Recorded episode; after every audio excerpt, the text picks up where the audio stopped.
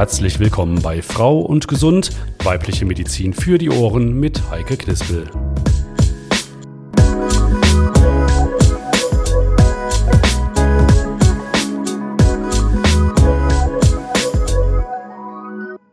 Auch von mir ein herzlich willkommen zu einer neuen Folge von Frau und Gesund. Und wir stellen uns heute mit Ihnen auf die Waage. Und die zeigt bei immer mehr Menschen zu viel an. Und das liegt jetzt nicht daran, dass die Waage kaputt ist, sondern dass es immer mehr dicke Menschen gibt. Wobei, bitteschön, was heißt denn zu dick? Wer sagt das? Woran kann ich das messen? Ab wann wird's gefährlich? Und wenn ich abnehmen will, wie geht das am besten und am schnellsten? Kohlsuppe, Low Carb, No Carb, Ananas-Diät, Blitzdiät, fünf Kilo weg in sieben Tagen. Geht das? Oder helfen vielleicht einfach die Abnehmpillen aus der Apotheke? Und was mache ich dann, wenn ich abgenommen habe, gegen den Jojo-Effekt, damit es nicht wieder hochgeht? Viele Fragen rund um das Körpergewicht und wie wir gesund abnehmen können. Für die Antworten habe ich heute wieder einen Experten an meiner Seite, Paul Schmidtkons. Er ist Ernährungsberater, hat garantiert keine Figurprobleme und wir stellen ihn kurz vor. Gute Speisen, schlechte Speisen. Schon als Schüler interessierte sich der heute 26-jährige Diabetes- und Ernährungsberater Paul Schmidtkons für gesundes und ungesundes Essverhalten. Heute motiviert er Patientinnen und Patienten des St. Antonius Hospitals dabei, achtsamer in Bezug auf die eigene Ernährung zu werden und definiert mit ihnen körperliche und gesundheitliche Ziele. Seine Überzeugungskraft hat er übrigens schon während des Studiums trainiert. Als Fundraiser half er der internationalen Organisation Ärzte ohne Grenzen dabei, die nötigen Mittel für wichtige Projekte und Kampagnen zu beschaffen.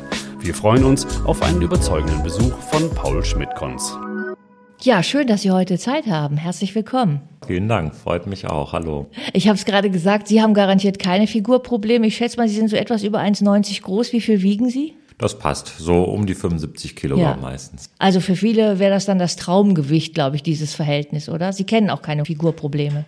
Bisher nicht, wobei man muss sagen, in der Kindheit könnte man schon mich als etwas moppeliger bezeichnen.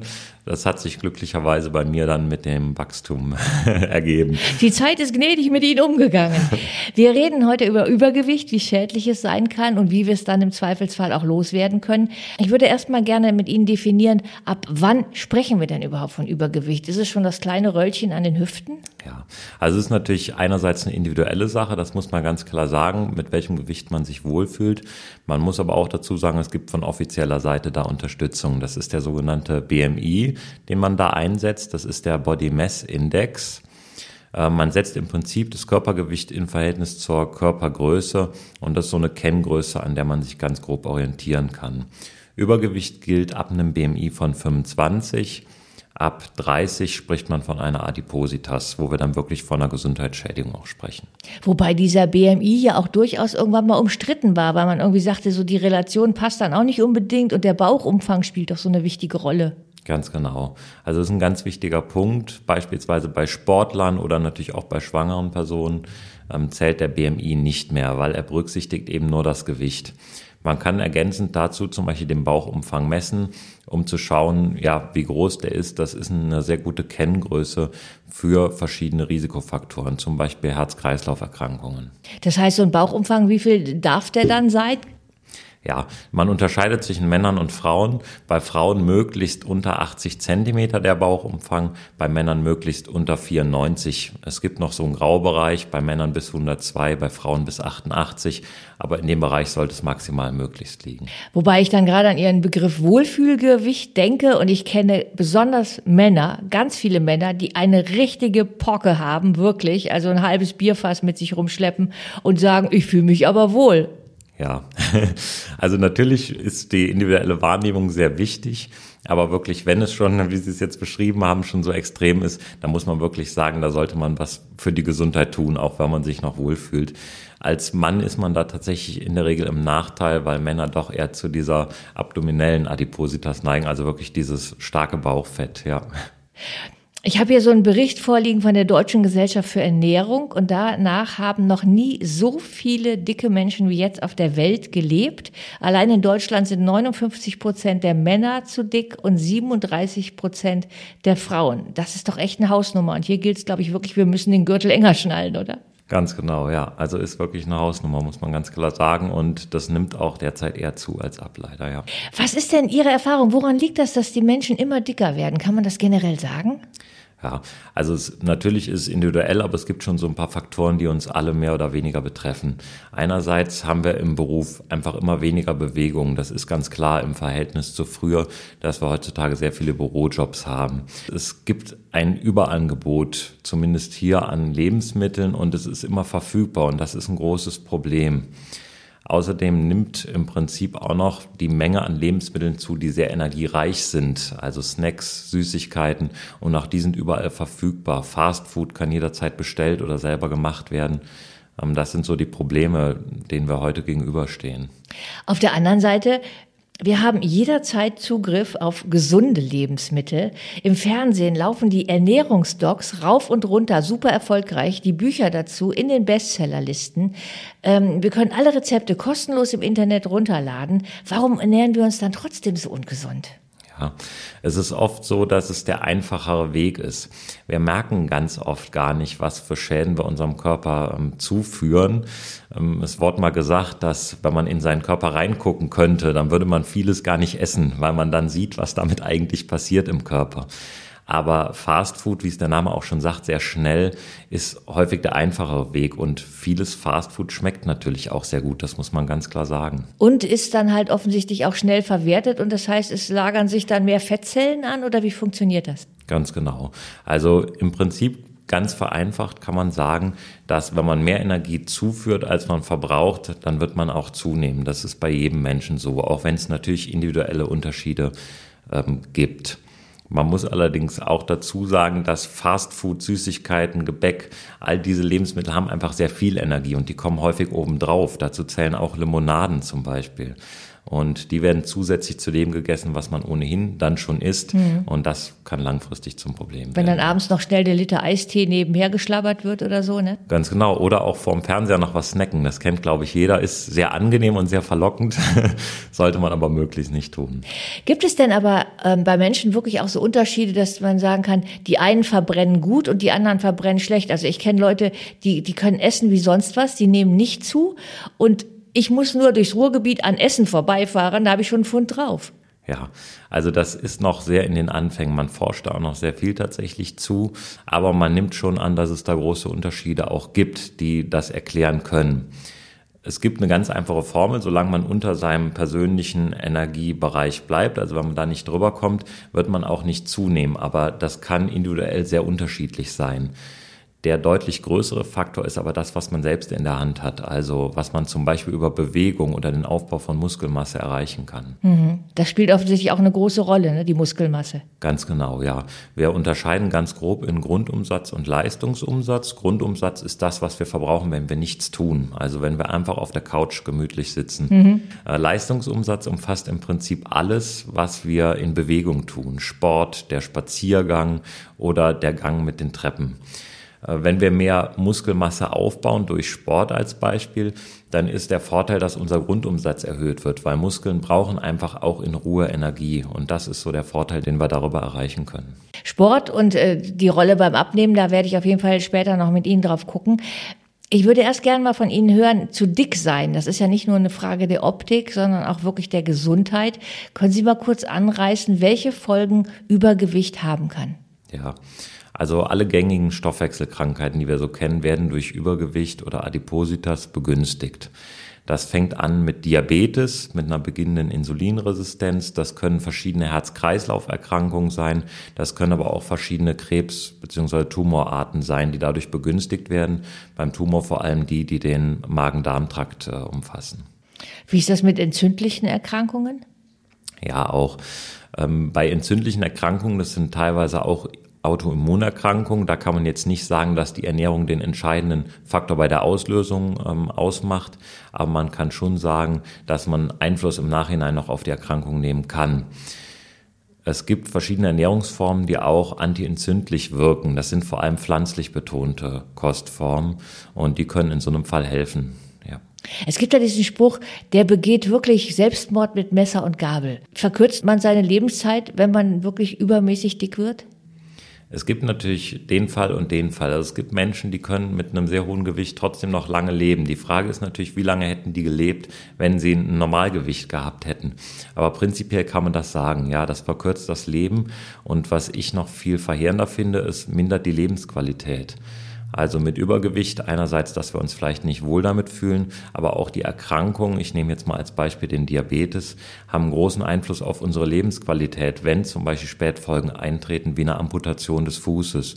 Und dann können wir die Jahre, die wir haben, einfach nicht mehr genießen, wie wir es sonst genießen könnten. Und das finde ich, ist das entscheidende Argument, zumindest für mich. Was, äh, das sind jetzt, wenn ich das höre, natürlich schon augenöffnende Gründe, um wirklich aufs Gewicht zu achten und das im Zweifelsfall dann auch zu reduzieren. Vielleicht können Sie ja uns schon mal motivieren, indem wir jetzt mal auf das Positive gucken, auch aus Ihrer Erfahrung in Ihrer Praxis hier am St. Antonius Hospital. Was tun wir unserem Körper langfristig wirklich Gutes, wenn wir uns gut ernähren und nicht zu dick sind? Also was sind da so Verwandlungen, die Sie vielleicht auch bei Patienten erleben? Ja, also das finde ich eigentlich ganz schön, dass Sie das fragen, weil man muss wirklich immer das Positive im Blick haben. Das ist eigentlich auch das, äh, worauf es gehen sollte. Ähm, es ist ganz unterschiedlich, was man hier so auch erlebt an Patienten, aber die Erfolge sind, sind sehr oft da und auch sehr schön zu sehen. Also natürlich fühlt sich ein Patient, der vielleicht ein Problem im Knie hat aufgrund des Übergewichts, der nach einer Operation jetzt auch noch eine Gewichtsabnahme erreicht hat, der fühlt sich einfach besser, fühlt sich beweglicher und durch diese zusätzliche Beweglichkeit ähm, verliert er auch noch zusätzliches Gewicht und das ist eine tolle Geschichte, weil man einfach sieht, es hat am Ende was gebracht, die Kombination vielleicht sogar aus beiden. Also wirklich, dass die Lebensqualität dann auch steigt oder neue Aspekte ins Leben auch wieder reinkommen. Ne? Entdeckt ne? werden, ja. Also wenn viele Patienten können kein Fahrrad mehr fahren, sind aber unglaublich gerne Fahrrad gefahren. Und plötzlich kann man das wieder. Oder ähm, zuletzt von einer Patientin, die mir erzählte, dass sie mit den Hunden so gern spazieren geht. Da ist sie stundenlang spazieren gegangen und das konnte sie nicht mehr. Und das ist was, was ihr wirklich gefehlt hat. Und dass sie das nach und nach jetzt wieder aufbauen kann. Erstmal im kleinen Rahmen. Aber das ist natürlich wunderschön zu sehen, ja. Dann legen wir doch jetzt mal los. Also die Funde sollen purzeln. Wenn ich mir die Frauenzeitschriften angucke, also gerade da ist es ja bei Männerzeitschriften sehe ich seltener Diätvorschläge, aber bei den Frauenzeitschriften, besonders jetzt vor der Bikini-Saison, dann ist das da so einfach mit dem Abnehmen. Da gibt's die Low Carb Blitz Diät, fünf Kilo in sieben Tagen oder mit der Kohlsuppe jeden Tag ein Pfund runter, die Ei Eiweißdiät, jede Woche eine Kleidergröße weniger. Wenn Sie das hören, mit welchen Gefühlen? Ja, also eher verärgert. Es ist nicht gut, ähm, diese Versprechen mit den Diäten, weil das sind sehr kurzfristige Versprechen. In der Regel funktionieren diese Diäten, das ist schon richtig, aber nicht langfristig. Und das ist nicht das, was man erreichen möchte. Von daher kann ich nur jedem empfehlen, nehmen Sie Abstand von Diäten oder ähnlichem, sondern versuchen Sie das wirklich über eine geregelte, bewusste Ernährungsumstellung, mit der Sie langfristig leben können, das zu erreichen. Also ist das schon mal notiert, statt Diät langfristig die Gewohnheiten, die Essgewohnheiten auch verändern. Was ist denn ein realistisches Abnehmziel pro Woche? Es sind dann ja nicht die fünf Pfund in vier Tagen. Nein, um Gottes Willen. Also 0,5 bis ein Kilogramm maximal. Ähm, je nachdem, das kann sich auch nochmal individuell unterscheiden. Aber wenn Sie im Monat zwei Kilo abgenommen haben, ist das ein super Erfolg. Das mhm. muss man ganz klar sagen und versuchen Sie auch in diesem Rahmen zu bleiben. Das heißt, was ich mir in zehn Jahren angefuttert habe, kann ich auch nicht in drei Wochen loswerden? Möglichst nicht, nein. Zumindest nicht langfristig. Jetzt sieht man ja die Anfangserfolge. Okay, irgendwann sieht man sie vielleicht auch an Klamotten, aber natürlich ist die Waage ja da der große Maßstab. Ähm, was halten Sie von täglich Wiegen? kann ich auch nicht empfehlen. Ähm, es ist so, sie lösen einen Stress in ihrem Körper aus, der für ihren Körper nicht so gut ist. Das hängt einfach damit zusammen, dass wir natürlich ständig auf dieses Gewicht gucken, der Abnehmerfolg nach einem Tag aber noch gar nicht so groß ist, dass das messbar darstellbar wäre. Einmal die Woche ist mehr als ausreichend und dann sehen Sie, wie gesagt, auch die zum Beispiel zwei Kilogramm, die Sie verloren haben. Ich meine, ich kenne das selber von mir und auch von Freundinnen in Abnehmphasen. Da geht man jeden Morgen auf die Waage und da wurde dann sogar überlegt, trinke ich jetzt vorher meinen Kaffee oder danach, weil sonst wird der Kaffee ja mitgewogen, die 200 Milligramm, und dann habe ich wieder mehr auf der Waage. Ne? Also das ist wirklich ja, ein Stress, den man sich macht. Ne? Ja, ganz genau. Schön beschrieben. Spielt denn eigentlich auch die innere Haltung eine Rolle, ob ich gut abnehme oder nicht? Ich habe manchmal das Gefühl, je mehr ich das wollte und je verbissener, da ist schon Beißen wieder mit drin, ich dabei bin, umso schwerer wird's. Ja, richtig. Also gehen Sie nie zu verbissen daran. Das soll zu Ihrem Leben passen und es soll nach wie vor Spaß machen. Letztlich ist aber die Eigenmotivation natürlich so der Antrieb. Ohne Eigenmotivation wird das Ganze nicht funktionieren. Und ich sage immer gern, aller Anfang ist schwer.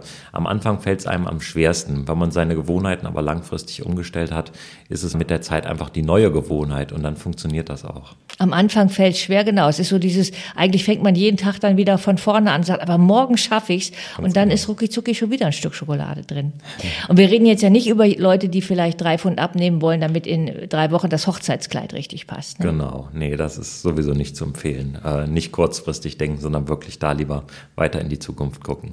Bevor wir jetzt wirklich auf die Ernährungsumstellung kommen und auf die verschiedenen Ernährungsformen, noch eine Frage. Es gibt ja auch diese Wunderpillen in der Apotheke, die dann versprechen, die ziehen das Fett quasi aus der Nahrung und senken auch noch meinen Cholesterinspiegel, diese Wunderdinger. Was halten Sie von denen?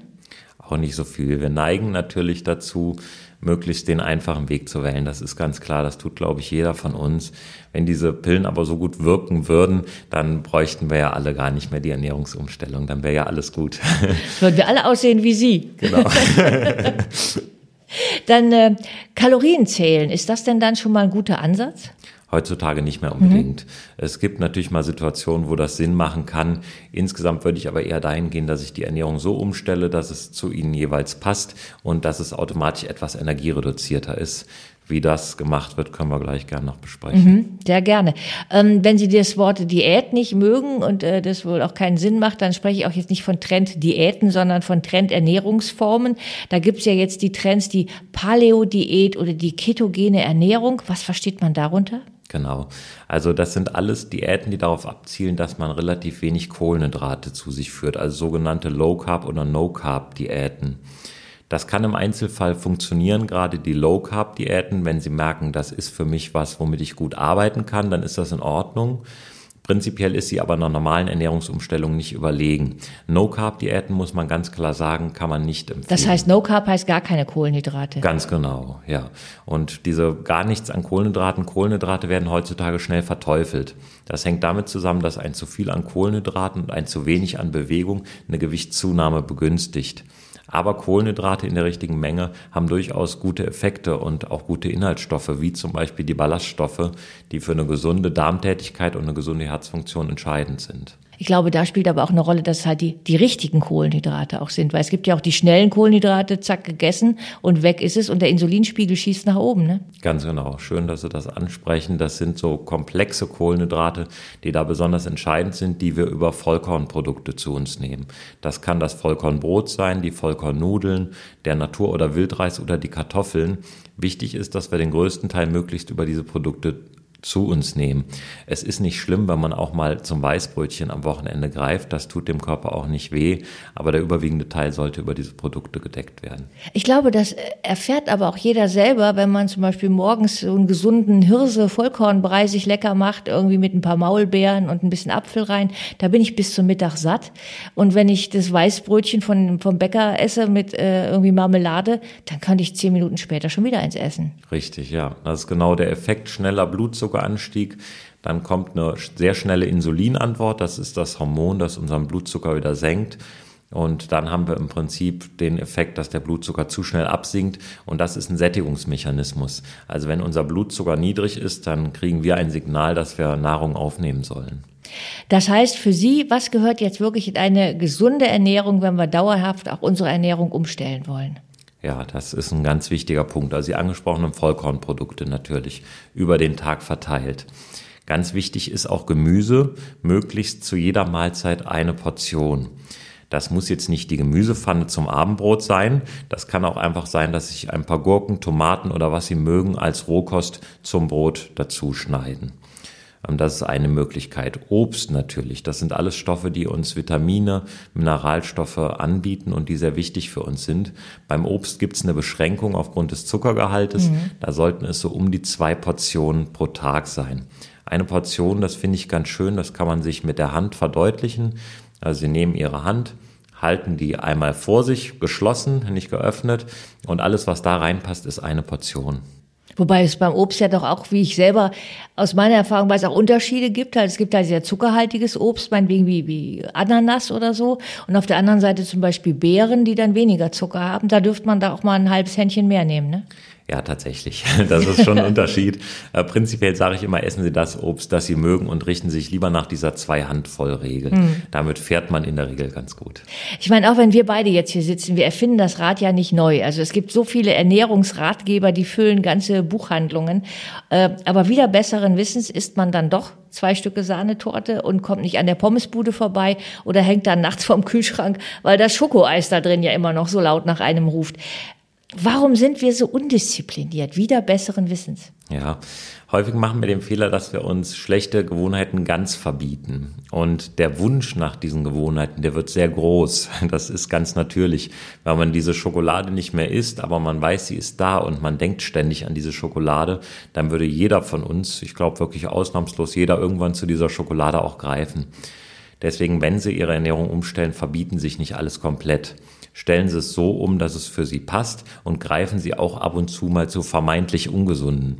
Wir haben natürlich die körperliche Gesundheit, wir haben aber auch die psychische Gesundheit und die ist teilweise auch mal abhängig von einem kleinen Snack zwischendurch. Sollte eben nur nicht zu häufig sein. Hm.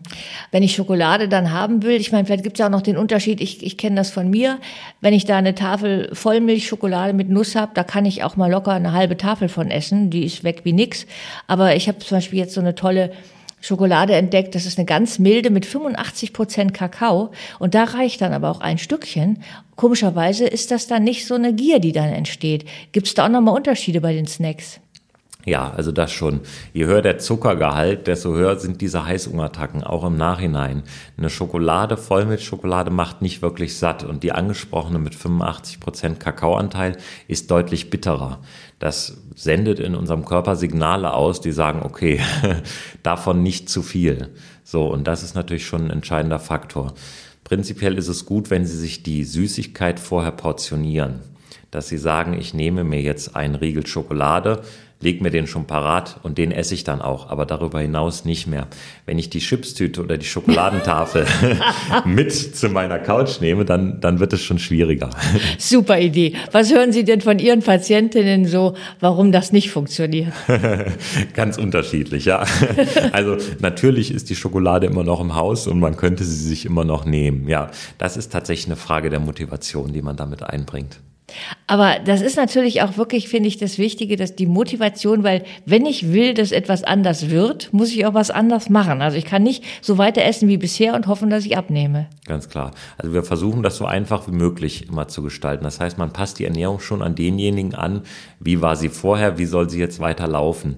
Es ist aber so, wenn gar keine Kompromisse eingegangen werden, muss auch klar sein, dann wird sich nichts tun. Deswegen ja, an manchen Stellschrauben muss man auch mal drehen, auch wenn es vielleicht nicht ganz so angenehm ist. Sie haben eben die Tüte Chips angesprochen. Gibt es denn für Sie auch ähm, essbare natürlich, aber auch äh, lustvolle Alternativen, die man dann stattdessen vielleicht am vorm Fernseher abends dann zu sich nehmen kann? Ja, also auf jeden Fall. Ähm, Nüsse sind ein sehr gutes Beispiel, die man auch mal zwischendurch essen kann. Hier gilt auch die eine Handvoll Regel, also nicht zu viel. Und nicht geröstet und gesalzen. Nicht ne? geröstet und gesalzen, hm. ganz genau, ganz naturbelassen. Oder Gemüse. Das kann auch mal mit einem leckeren Frischkäse-Dip oder mit einem Quark-Dip sein. Das ist alles in Ordnung. Da tun sie sich nichts Schlimmes mit. Wenn es nur darum geht, mal was zu knabbern noch am Abend. Ist das denn eigentlich egal, wann ich das noch esse? Also es wird ja immer gesagt, so, weil es so spät ist, das, das trägt dann mehr auf, das bleibt dann hängen. Prinzipiell können Sie essen, wann Sie möchten. Was ich nicht empfehlen kann, ist kurz vorm Schlafen gehen. Das Problem ist, Sie bewegen sich danach nicht mehr. Und der Körper hat die ganzen Kalorien, kann sie aber letztlich nicht verbrauchen. Und das kann genau das sein, was Sie sagen, dass es dann zusetzt. Das ist häufig das Problem. Kurz vorm Schlafengehen würde ich vom Essen abraten. Oder dieses sehr gemütliche und doch häufig praktizierte Essen vorm Fernseher mhm. ist natürlich verlockend, aber Ihr Körper wird es Ihnen nicht danken. Das sind, glaube ich, aber auch so Gewohnheiten, die man hat, ne? die so ganz schnell sich einschleichen. Halt vorm Fernseher wird was gegessen, wenn ich im Auto sitze, knabber ich noch was. Und, oder wenn ich Langeweile habe. Ist das auch so eine Erfahrung bei Ihnen? Ja, auf jeden Fall. Ich glaube, die Gewohnheiten, das ist auch so der wichtigste Punkt, den man da wirklich zu sagen kann. Man hat Gewohnheiten und die umzustellen, das ist diese Anfangsenergie, die man braucht, das ist natürlich schwierig.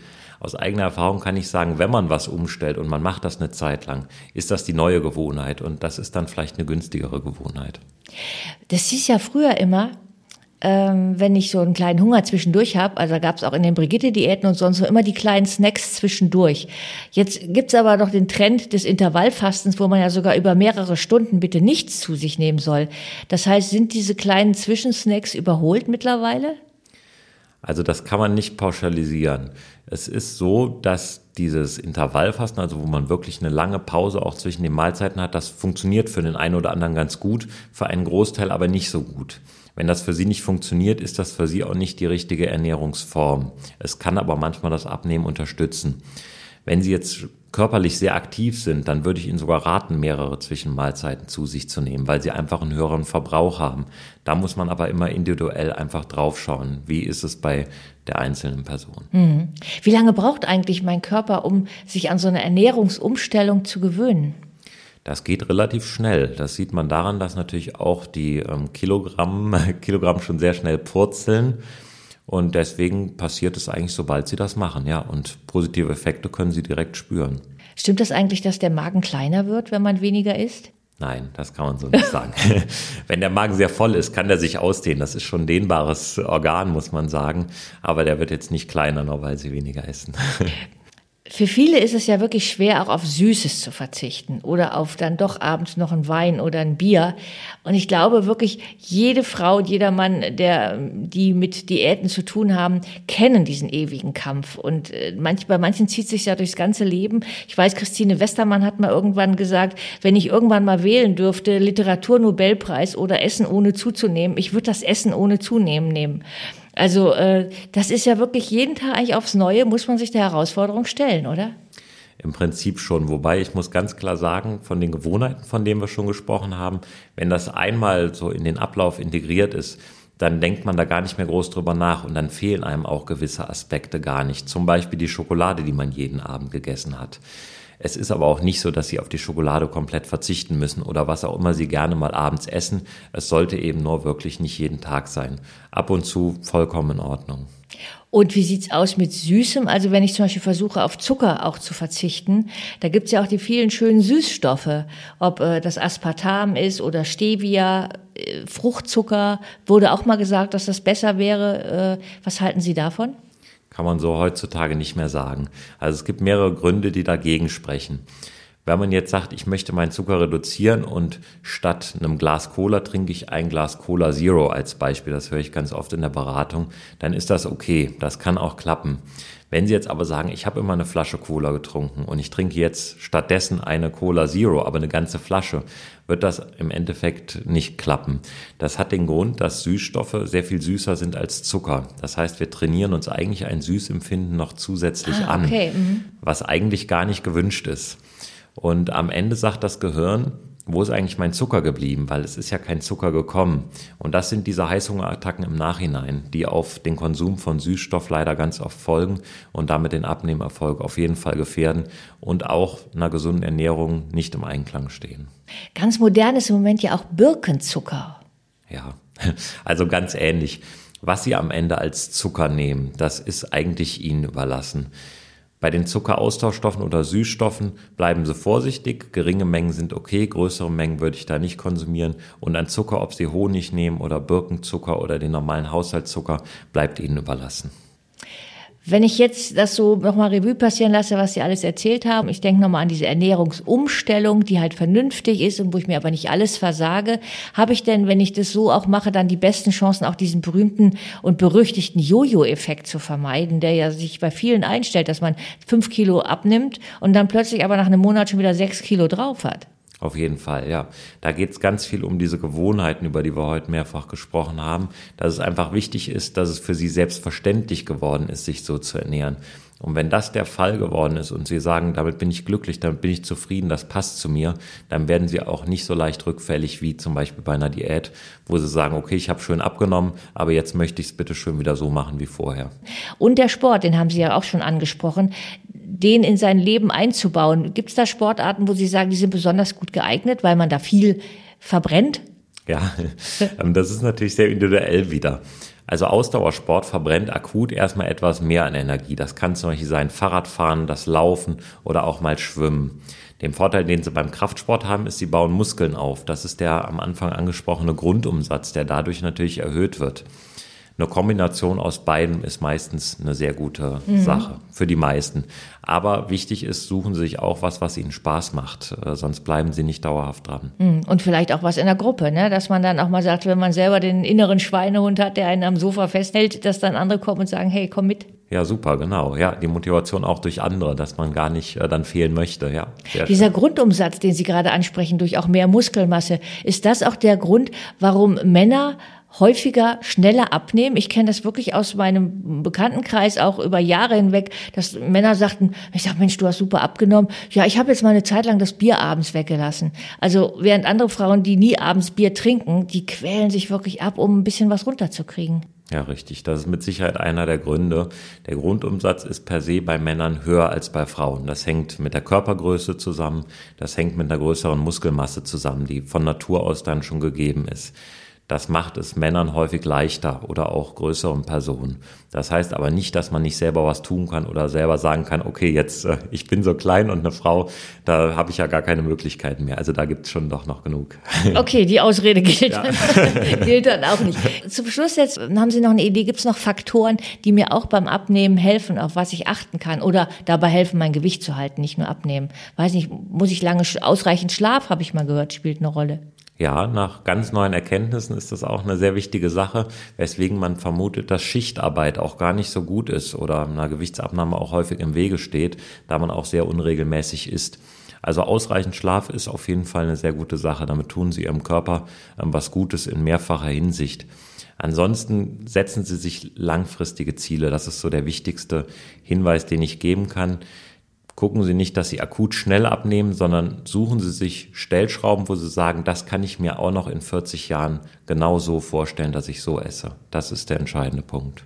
Und welche Rolle spielt auch dabei, zwar konsequent, aber nett zu sich zu sein? Ja, auf jeden Fall. Also es ist so, wenn sie zu streng mit sich sind, dann kann das auch nicht gut gehen, weil auf Dauer wird sich das umkehren. Man kann nicht auf Dauer so diszipliniert sein.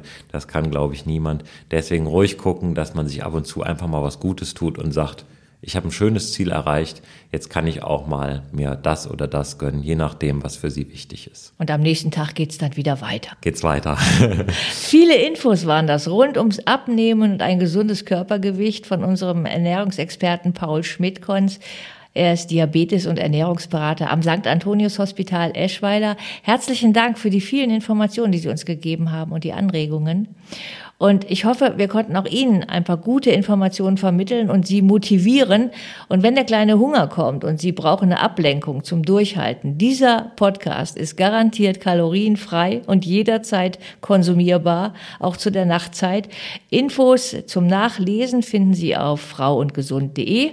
Und in diesem Sinne bleiben Sie gesund und viele Grüße an Ihre Waage. Das war Frau und Gesund. Weibliche Medizin für die Ohren mit Heike Knispel. Wenn es euch gefallen hat, freuen wir uns über ein Abo, einen Besuch auf www.frauundgesund.de und natürlich auf eure Fragen an fragen@frauundgesund.de. Bis zum nächsten Mal.